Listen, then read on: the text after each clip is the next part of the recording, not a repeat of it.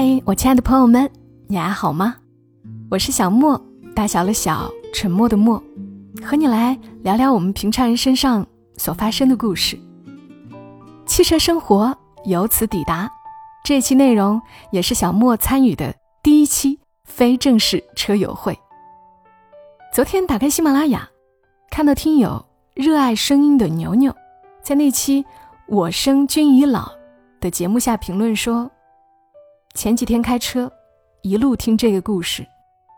后来车速越来越慢，一是感动，二是悲戚，三是融入了故事。看到他的评论，我也蛮感动的。自己录制的故事有被人认真的听到，怎么都是一件幸福的事情。但我一看到他描述的这个画面，一路听故事，车速越来越慢。我又有点担心，看样子他开车的时候是不适合听我的故事的。我记得曾经也有听友和我说，有时候听着默默到来做家务，会不自觉思绪跟着情节走，然后就停下了干活的手，坐到了沙发上，须得听完故事才能干活。就在刚才，我还看到一个听友在催更，嗯。八三三七二二二八的听友，他评论了我的声音。他说：“小莫有无开新专辑计划呀？默默到来不够听呀，这故事已经听了三遍了。”所以我还蛮好奇的，除了睡前听默默到来，你们一般是什么时候听完我的节目的呢？而在开车的时候，你又会选择听点什么呢？我最早最早的一份工作，是在。湖南宁乡电台实习，当时台里给我安排的工作当中有一个至今都难忘的岗位，叫马路宝贝。具体的工作就是我拿着手机在城区某个街道某个路口，然后在整点或半点广告过后，连线直播间的主持人，告诉正在听广播的车主们，我所处的位置。第一个或者前几个找到我的车主。报上这档节目的暗号和自己的车牌号，和直播间以及听众打个招呼，当场就可以获得一份奖励。这份奖励由赞助这档节目的商家提供，奖品一般是话费卡、消费券，但偶尔也有很出乎意料的奖品。我印象很深的是，那年元宵节，赞助商是一家销售甜品糕点的店，在很繁华的路段。他们提供的奖品是找到我的所有车主，都有一份元宵，让大家感受一下节日的气氛。我没料到的是，当我接通直播间说出我的地址，我面前的车便一辆一辆停了下来，瞬间排成了长龙。为了不影响交通，来不及采访他们，我只好一个个报车牌号，一个个往车窗里递元宵，特别欢乐。突然想起这段经历，当然是因为我挺怀念那时候的，也因为我想说，上世纪九十年代到本世纪初，开车行驶在路上，大家听的最多的就是广播，尤其是交通广播。做马路宝贝的时候，我从来不用担心接通直播间后，万一没有车主来找我，那多尴尬。当时的情况是，无论我选择在车流多么稀少的路段。都总有车主飞速的找到我，没能抢先的车主也会在后面朝我打招呼。有时候打出租，开口多说几句话，还能够被人听出来我是谁。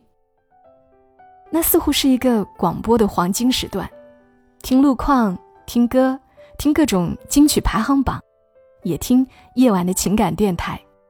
坐上任何一辆出租车，都能够听到他们在听广播。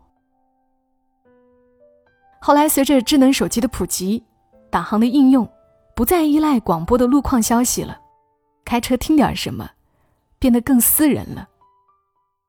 我记得有一次，我加班到很晚，朋友开车送我回家，他的车音响效果很好，他当时放了一首那一两年挺火的歌，侃侃的，滴答，滴答滴答滴答滴答。